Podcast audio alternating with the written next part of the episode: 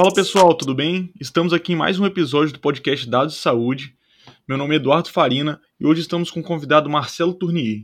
Ele que possui graduação em medicina pela Universidade Federal de Santa Catarina, fez residência médica em medicina física, mestrado em gestão e tecnologia e inovação de saúde pelo Hospital Sírio-Libanês, Masters of Science in Business Analytics na Houghton International Business School em São Francisco e hoje é editor de tecnologia na International Association for Worksite Health Promotion. Professor, é um prazer ter você aqui com a gente. Como o nosso tema na página, no podcast, vem sendo mais a inteligência artificial, eu acho que nada melhor para começar como perguntar como que o machine learning é, entrou na sua carreira como médico, assim, e qual a, a importância dela na sua, na sua carreira? Olá, Eduardo, Fabiano. Pessoal, um prazer enorme. Primeiro, obrigado pelo convite. Fico muito feliz de poder contribuir com a comunidade, poder explicar um pouquinho a respeito da minha história. E é muito interessante porque machine learning e ciência de dados não foi algo muito linear na minha história. Né? Eu, isso acabou entrando mais por um como um hobby, como uma paixão, uma coisa que eu gostava de fazer. É, eu, eu comecei como programador amador, com R, Python, mais ou menos uns 7, 8 anos atrás. E e comecei porque tinha curiosidade em mexer com grandes bases de dados na área da saúde, buscar respostas. Né? Eu trabalhei muito na área de fisiatria, de medicina de reabilitação e depois migrei para a área de gestão, para a área de saúde ocupacional, para a área de promoção de saúde, onde hum, epidemiologia é algo muito importante. Né? Você mexer com saúde coletiva é algo muito importante e para isso você acaba mexendo com, com bases de dados, com informações quantitativas e, e isso acabou gerando, né, essa necessidade acabou acabou gerando é, esse aprendizado na área de estatística, na área de programação, que acabou evoluindo para algo que virou uma paixão, né? Virou algo que eu queria fazer no meu dia a dia e a partir daí eu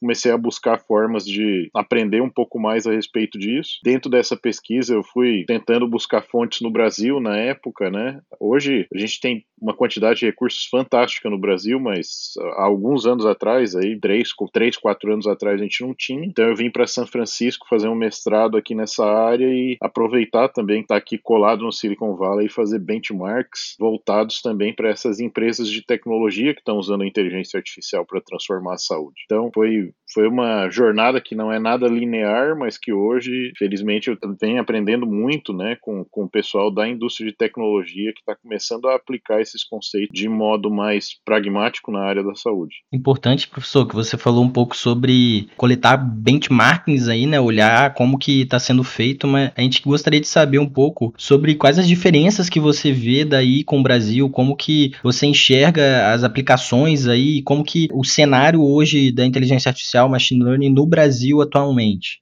Fabiano, a gente viu por um bom tempo, né, muito, muito hype, né, muita espuma nessa área. E isso, no fim, acabou levantando muita mídia, acabou levantando muito marketing, né, de que a inteligência artificial estava chegando na área da saúde, que os médicos iam ser substituídos, que os enfermeiros iam ser substituídos, que todo mundo ia ser substituído por robô. Né? A gente já passou por essa fase, eu acho, ainda tem um ou outro, às vezes, que, que quer ficar surfando nessa onda, né, a gente dá uma, dá uma nos dedos bem rapidinho para mostrar para ele que, de fato, a evidência já está mostrando que não vai ser bem assim, pelo menos nos próximos 20 anos, e que passando essa onda, né, de que eles acharam que, olha, os algoritmos vão substituir os médicos e vai é, e todo mundo vai, vai, vai se consultar com robôs a partir da, da, de agora. Passando essa primeira onda, ela passou justamente quando os engenheiros começaram a desenvolver esses modelos e botar na rua e ver que eles não funcionavam tão bem assim. Começou uma, uma segunda onda, né, agora agora, que ela é justamente de juntar essa galera que é especialista na área de estatística, que é especialista na área de programação, com os especialistas na área da saúde. E eu acho que assim,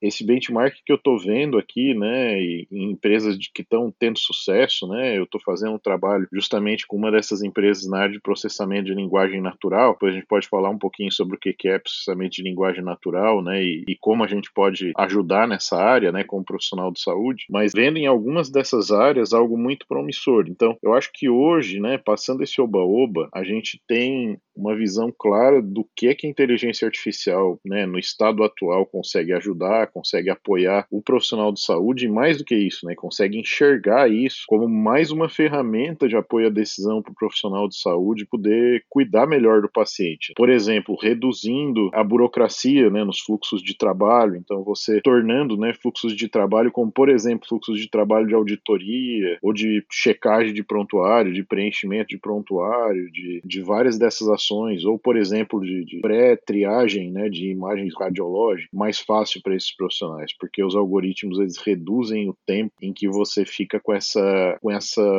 com esse trabalho mecânico, né, com esse trabalho manual e aumenta, né, nesse caso, você fica com mais tempo para cuidar do paciente, que é o que é mais importante. Então, isso é uma redução de custo muito grande, além disso, você reduz também a quantidade de erros que estão dentro desses processos burocráticos e que são erros que acabam impactando o paciente, né? Se você, por exemplo, se você tem algo que é registrado errado no prontuário médico, você tem um erro, é uma, chance enorme, né, de, de causar um erro, um, um, problema ali, uma iatrogenia, um erro médico aí em, em função disso, né? Pro, pro, pro, restante da história do paciente, se, aquele, se, se ninguém mais checar aquele tipo de informação que foi registrado, por exemplo, por, por equívoco, né, por algum algum profissional. Então, esses são apenas alguns exemplos né, de como isso está sendo utilizado atualmente e com muito sucesso por várias empresas aqui no Silicon Valley usando né, inteligência artificial para melhorar a gestão, usando para melhorar cuidado, mas pensando no usuário, pensando no profissional de saúde ou até mesmo no paciente, né, quando, essa, quando essa IA é voltada para o paciente, mas com todo esse cuidado que hoje se tem né, de pensar nessa inteligência artificial como um, como um teste diagnóstico ou como um medicamento né? Isso, isso pode ter impactos tanto positivos quanto negativos na vida do paciente, na vida do profissional. E eu acho que esse momento agora em que está se olhando nisso com muita responsabilidade, né? E, e, com o pé no chão é muito positivo, é muito propício para a gente que é profissional de saúde começar a contribuir de fato, né? De modo substancial para o desenvolvimento de melhores tecnologias para nos ajudar a cuidar melhor do paciente.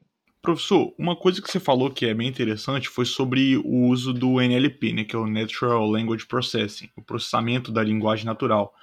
A gente sabe que no, no mundo da saúde, no, no meio de datasets, existem diferentes tipos de dados, que são dados estruturados, é, imagem. O NLP seria para dados de, de linguagem, texto ou talvez até voz. Qual que é o dado que hoje você se dedica mais em analisar e que você acha que pode mais impactar o futuro da medicina? Eduardo, sem dúvida nenhuma é o texto eu, eu brinco muito né, com meus amigos, eu tenho alguns amigos que trabalham com, com visão computacional na área da saúde, né? E eu falo para eles que, de fato, né, o ouro na saúde ele está nas imagens, né? Mas os diamantes estão no texto. Por que, que eu brinco com eles a respeito disso? Porque, em média, 80% de todos os dados gerados em saúde são texto. A gente pode ter uma mudança daqui a pouco para voz, em virtude de várias ferramentas, de várias tecnologias que estão começando a surgir, né? De transcrição de voz é, e de, de gravação de voz para a área da saúde, mas todas elas acabam convergindo para o texto, né?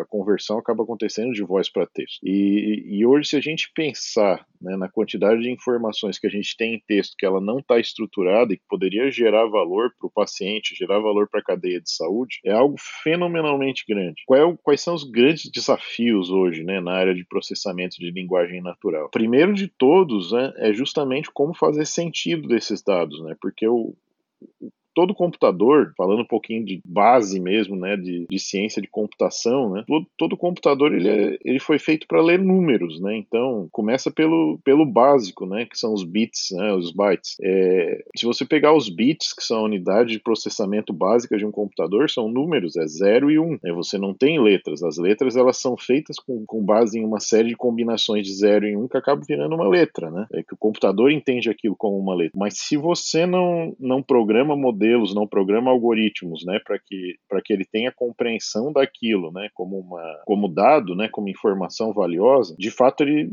a gente não consegue extrair nada daquilo ali. Então, existem hoje, né, nos últimos 30, 40 anos, eu acho, uma série de avanços que se teve, né, nessa questão de processamento da linguagem natural e transformação da linguagem natural é, em dados que podem ser analisados e que hoje, com os últimos anos aí que o deep learning acabou avançando muito, né, que a gente tem métodos de redes neurais convolucionais recorrentes, a gente tem poder de computação para isso, né? A gente tem placa gráfica potente o bastante para fazer processamento disso, tem arranjos de clusters de computação para fazer isso em paralelo, com, uma, com um volume de informação muito grande podendo ser processado num curto espaço de tempo. A gente hoje consegue, de fato, transformar né, o que era há 20, 30 anos atrás ciência dentro da universidade em algo que pode virar um produto. Né? Então, por exemplo, de trazer informações né, e pegar e, e, e extrair informações valiosas do texto e transformar essas informações valiosas de texto em, em, em dados estruturados, né, em dados tabelados, em dados tabulados, que podem ser analisados, que podem é, gerar o um insight que a gente precisa. E que dentro da, da, dentro da visão né, da necessidade de um especialista, é justamente onde é, nós profissionais de saúde somos extremamente importantes, porque do mesmo modo em que a imagem né, necessita de seres humanos para mostrar, olha, nesse raio-x tem um, um, um, foco de tuberculose aqui, né, no, no lobo inferior é, direito, né? Ou, por exemplo, ah, esse, esse eletrocardiograma aqui tem um, né, um infra de ST. Você precisa de um, de um especialista, né, para fazer esse tipo de inferência de diagnóstico, porque parte desse ponto de partida, né, de que as, as máquinas elas precisam ter esse parametrização para que os algoritmos possam funcionar. Do mesmo modo do processamento de linguagem natural, você precisa também é, que esses profissionais de saúde eles ajudem a apontar no texto, né? Por exemplo, olha, aqui tem essa informação, né, de que esse paciente tem diabetes ou esse paciente tem hipertensão. Ó, aqui está a pressão dele no dia tal. Ou ah, essa essa informação de diabetes aqui que, o, que os modelos estão pegando são informações de história médica familiar, não são não são da história do paciente. Então, de ajudar a mostrar também nisso, né, aonde que você pode puxar informação que é útil ou não. Que é, acho que aí já é um outro ponto dentro do processamento de linguagem natural que é justamente como reduzir o lixo né, que, que sai desses modelos. Importante que você falou um pouco, professor, sobre é, a dinâmica em si de coleta de dados. Uma das coisas que eu já ouvi você falando é sobre é, estratégia, data strategy ser mais importante em si do que data science, né? A gente queria que você comentasse um pouco sobre a sua visão. Muito legal você ter falado disso, Fabiano, porque é uma questão que eu acabei aprendendo aqui durante o meu, meu ano sabático aqui, que eu fiz o meu mestrado aqui em São Francisco, e que eu acabei conversando com muitos executivos que estão trabalhando hoje na, na área de, de data science, né, que estão dentro de empresas cuidando de estratégia de data science. É, por que que isso é importante? Aí conecta com aquilo que a gente estava falando de muitas empresas na área de inteligência artificial é, não terem sobrevivido. Né? É, elas não sobreviveram, a maioria dessas empresas de inteligência artificial, porque elas, elas começaram a vender o algoritmo, o modelo, né, que funcionava lá no, no Júpiter, funcionava na máquina delas, né, achando que aquilo ia resolver o problema do sujeito, né, mas, mas não empacotaram aquilo como uma oferta, como um produto, como algo que, que de fato pudesse ser facilmente utilizado, né, ou, ou de modo muito pragmático resolver o problema do cliente. Então, quando você pensa né, nessa questão, você volta para o essencial, né? O, o, que que você quer medir, né? Qual é a pergunta que você quer responder? Se as informações que você tem são necessárias para esse tipo de, de, tomada de decisão? É, que dados que vão precisar ser coletados? Qual é o custo-benefício do dado que está sendo coletado? Que algoritmos vão ser utilizados? Eu vou mirar em que indicadores? Vou mirar em acurácia? Vou mirar em valor preditivo positivo? Vou mirar precisão? Vou mirar sensibilidade, especificidade? Vou mirar recall, vou mirar F1. É, então, é um tipo de competência que ela, que ela é bem interessante, porque ela mistura um pouquinho de estatística, ela mistura um pouquinho né, de conhecimento a respeito da tecnologia, mas ela tem muito do business, né, da, da, questão do negócio, de, de olhar para o usuário, de olhar para o usuário final daquele dado, daquela ferramenta, daquela tecnologia e encaixar isso de modo adequado. É, é um tipo de competência que a gente quase não vê ninguém falando, eu acredito que ela é, que ela é fundamental fundamental. A gente vê muita gente falando de data science, né, falando de ensinar as pessoas a programar em Python, mas a gente não vê praticamente ninguém falando da importância de ensinar as pessoas a pensar a respeito de dados, a fazer as perguntas certas, a, a olhar para antes de olhar para o dado, né, antes de pensar, ah, não, eu tenho que responder tal pergunta, aonde eu vou encontrar um dataset para isso? Né? O dataset não é importante. Então, se você partir do dataset, esse, esse, que é uma questão de básica de estratégia de dados, né? Que se você começar pelo dataset, você já está começando errado e a tua resposta tem uma chance enorme de ter um bias, de ter um viés que vai gerar um dano gigantesco.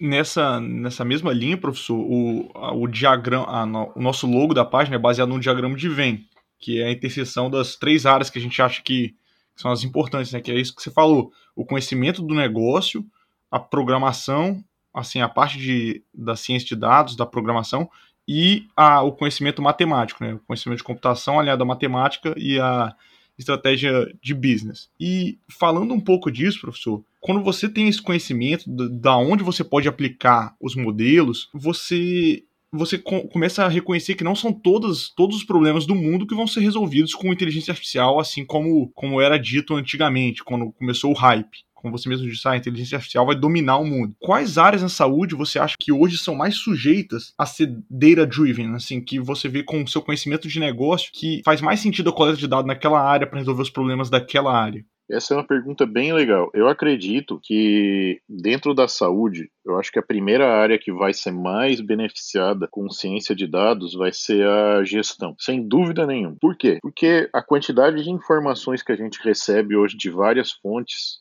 para tomada de decisão na saúde, ela tem um nível de, de, de desorganização, né, de causa ali, de, de quantidade de informação que não é corretamente tabulada ou não é corretamente processada que é muito grande. Além disso, a quantidade de processamento manual dessa informação ela toma um tempo gigantesco de um profissional que não tem uma formação é, específica para fazer essa, essa manipulação de dados e acaba fazendo isso às vezes ou de forma artesanal, usando um Excel ou, ou até mesmo fazendo isso na mão e transpondo para o Excel. E, e, além disso, né, propensa a erros. Eu eu vejo, eu vejo nisso, por exemplo, o sofrimento que, que a área de enfermagem, que hoje né, tomou conta da gestão, é, pelo fato de, de que ninguém fazia, né, e eles também têm um domínio enorme da cadeia, é, da importância de, de, né, de, de, formação na área de gestão. A enfermagem acabou tomando um braço de gestão enorme e que hoje, graças, né, graças a isso, hoje a nossa gestão em saúde tem melhorado muito, graças ao, ao papel fundamental da enfermagem nisso, na gestão. É,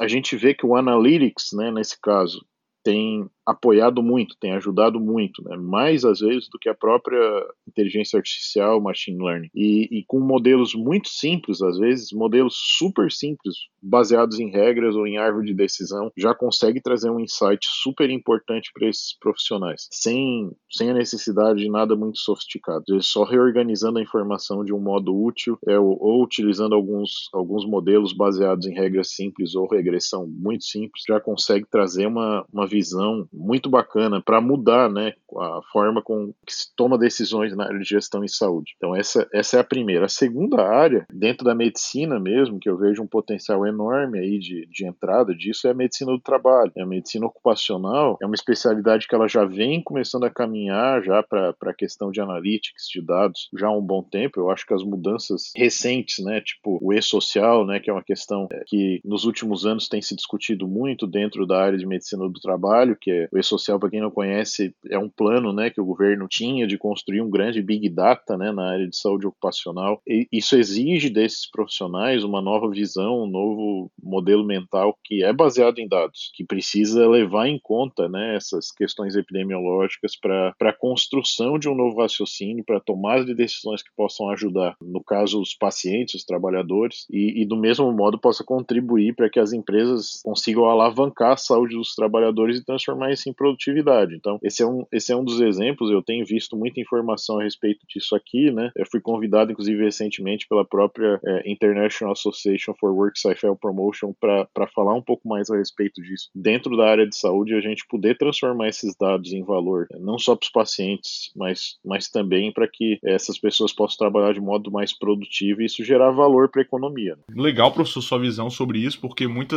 muitas vezes a pessoa pensa na inteligência artificial substituindo o médico mesmo, né? E, e a gente sabe que, que não, como você bem disse, nos próximos 20 anos, pelo menos, a gente não tem uma perspectiva dessa substituição completa. Talvez uma substituição do, do médico que não queira usar a inteligência artificial, né? Nesse sentido, professor, como você vê a importância da inteligência artificial na formação médica e o que hoje um estudante, um médico recém-formado, ou até um médico mais antigo, o que, que ele precisa hoje tentar se atenar é, pra, quanto à inteligência artificial? O que, que ele vai precisar saber? Ele vai precisar saber programar? Qual que vai ser a importância dele nessa cadeia, assim, da implementação da inteligência artificial na saúde? Eu acho muito legal, Eduardo, que vocês falaram do diagrama de Venn, né, da, da, intersecção de três coisas, né, de estatística, de programação e, e do conhecimento, né, de domínio, né, do conhecimento especializado na área. Eu acho que dentro disso, a gente nunca vai ter pessoas que são grandes especialistas nas três coisas. Eu acho que a, grande, a grande resposta, a grande filosofia é essa. A gente sempre valoriza nesse sentido a diversidade em times né, de, de ciências de dados, né, quando a gente vai avançar para trabalhar com algum problema desses. Eu, hoje eu sou muito feliz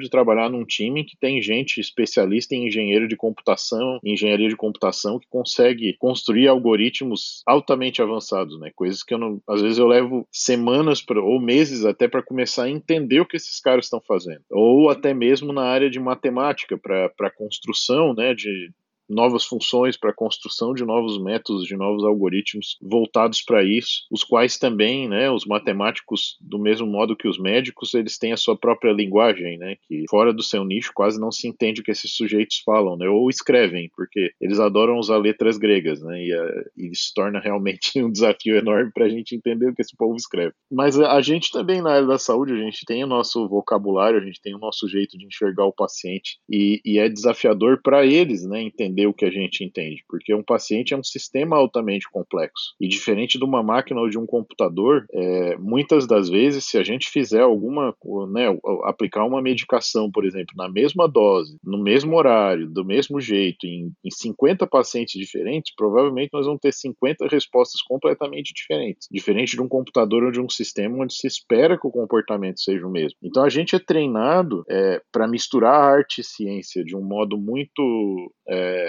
único e que eu acho que esse conhecimento, né, de modo integrado, ele, ele é extremamente valioso dentro de dessa multidisciplinaridade para poder entender e poder aplicar é, o nosso conhecimento né, misturado com, com essas áreas para a construção de fato dessas tecnologias inovadoras. Então, pra, a gente já começa valorizando o que a gente tem de melhor, né, concluindo isso. Né.